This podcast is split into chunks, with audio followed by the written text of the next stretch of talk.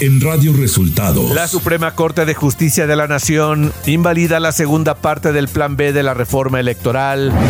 López Obrador anuncia que tras resolución de la Corte en Plan B, enviará iniciativa de reforma a la Constitución.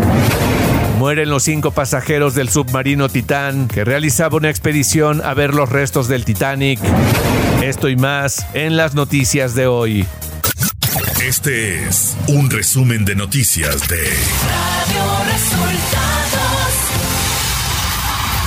Bienvenidos al resumen de noticias de Radio Resultados. Hoy es 23 de junio y ya estamos listos para informarle Valeria Torices y Luis Ángel Marín. Quédese con nosotros, aquí están las noticias.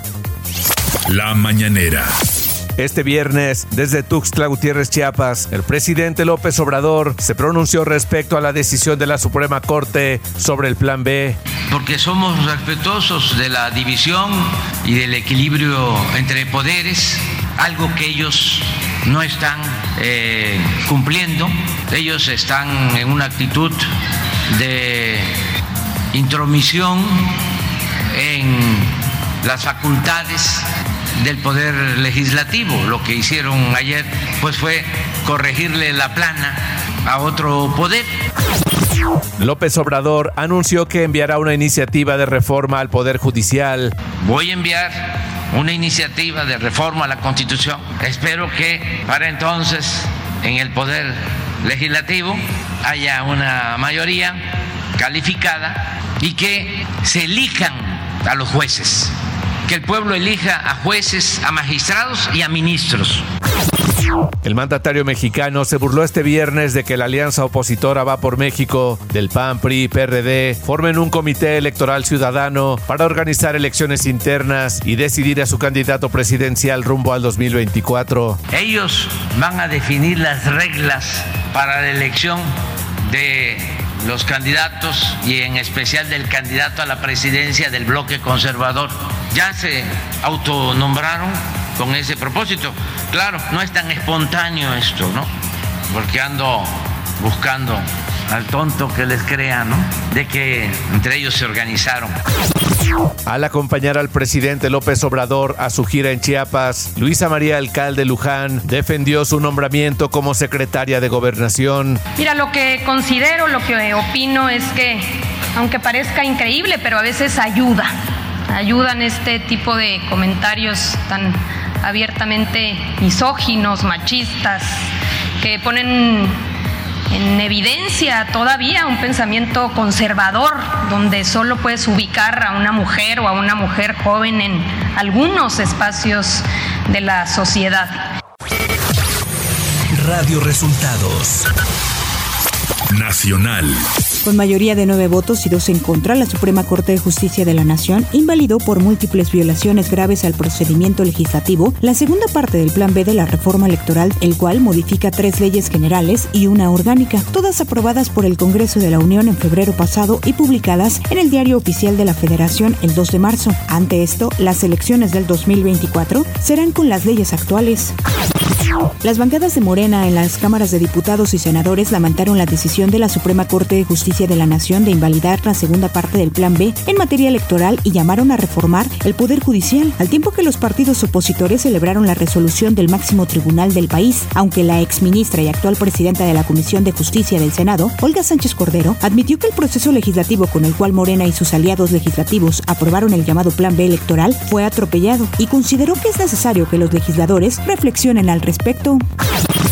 Por su parte, el presidente nacional del PAN, Marco Cortés, aplaudió que una vez más la Suprema Corte de Justicia de la Nación haga respetar la Constitución al declarar la invalidez de la segunda parte del Plan B de la reforma electoral, mientras que el líder nacional del PRI, Alejandro Moreno, afirmó que la caída total del llamado Plan B de la reforma electoral aprobada por Morena y sus aliados en el Congreso es una buena noticia para la democracia mexicana. Al mismo tiempo, el coordinador de la bancada naranja en el Senado de la República, Clemente Castañeda, reconoció a la Suprema Corte de Justicia de la Nación lo que no estamos jugando es el futuro de México, afirmó el senador por Jalisco.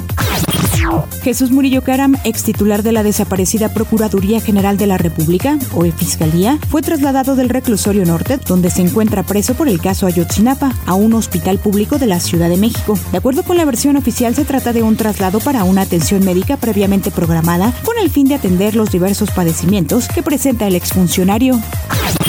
La Comisión Ejecutiva del FOBISTE aprobó la implementación de programas para privilegiar a las personas más desfavorecidas en apego a la filosofía de esta administración. El Fondo de la Vivienda del ISTE se dio a la tarea de diseñar un programa con varias alternativas enfocadas en atender situaciones específicas, de acuerdo con las características económicas de las personas acreditadas y el origen de su problemática, con el objetivo de beneficiar a más de 47 mil trabajadoras y trabajadores y se destinarán más de 7 mil millones de pesos. Este programa comenzará a implementarse en agosto de este año. Política.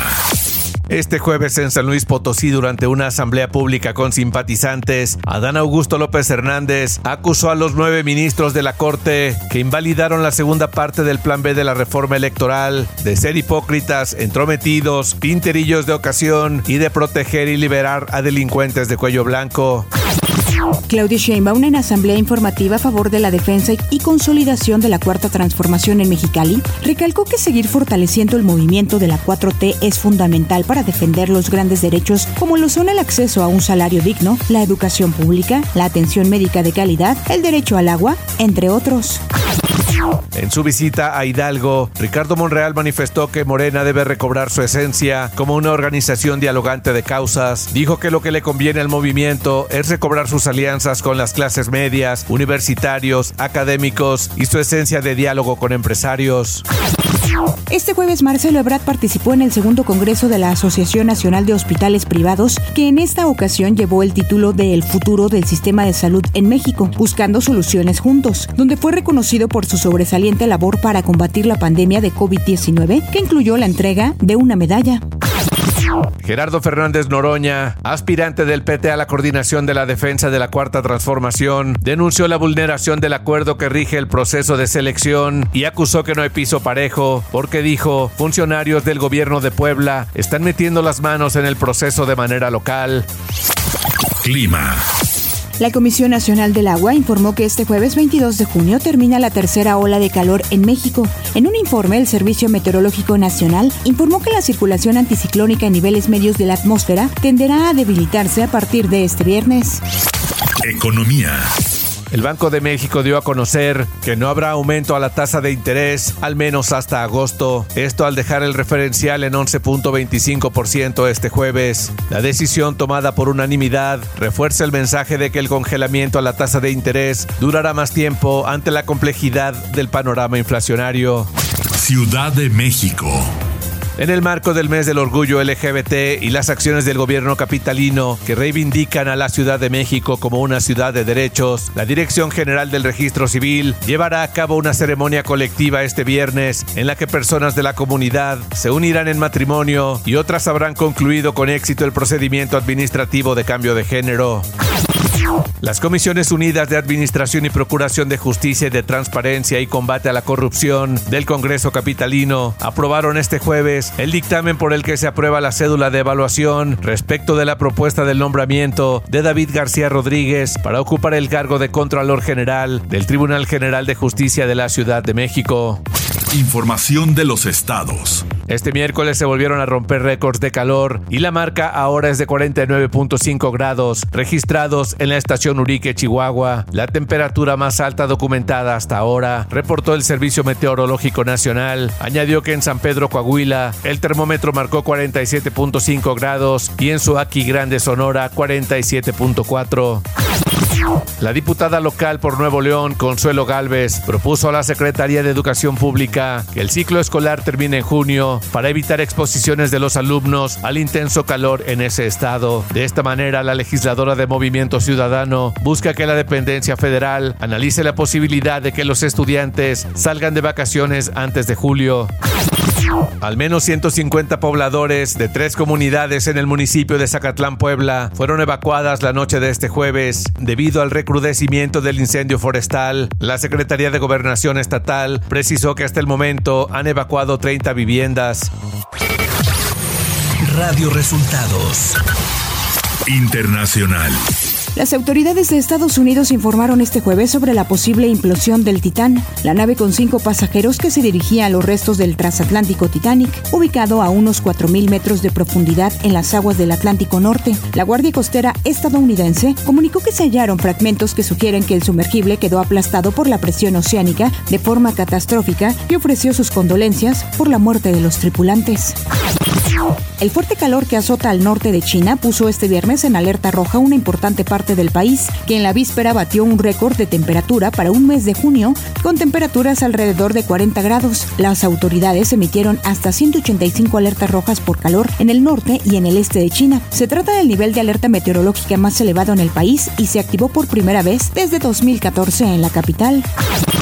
Los habitantes de Ginebra votarán en referendos y prohíben el uso de emblemas nazis en espacios públicos o que inciten al odio. Este sería el primer cantón de Suiza en adoptar esta decisión.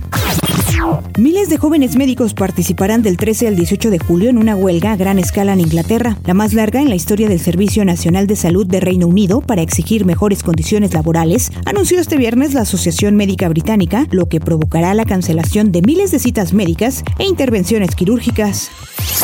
Deportes. El equipo LA Galaxy puso a Javier Chicharito Hernández en la lista de lesionados por el resto de la temporada, luego de que se perderá la campaña 2023. Además, el equipo dio a conocer el préstamo a corto plazo del delantero camerunés Aaron Bibut, de 18 años, que juega en el equipo filial LA Galaxy 2.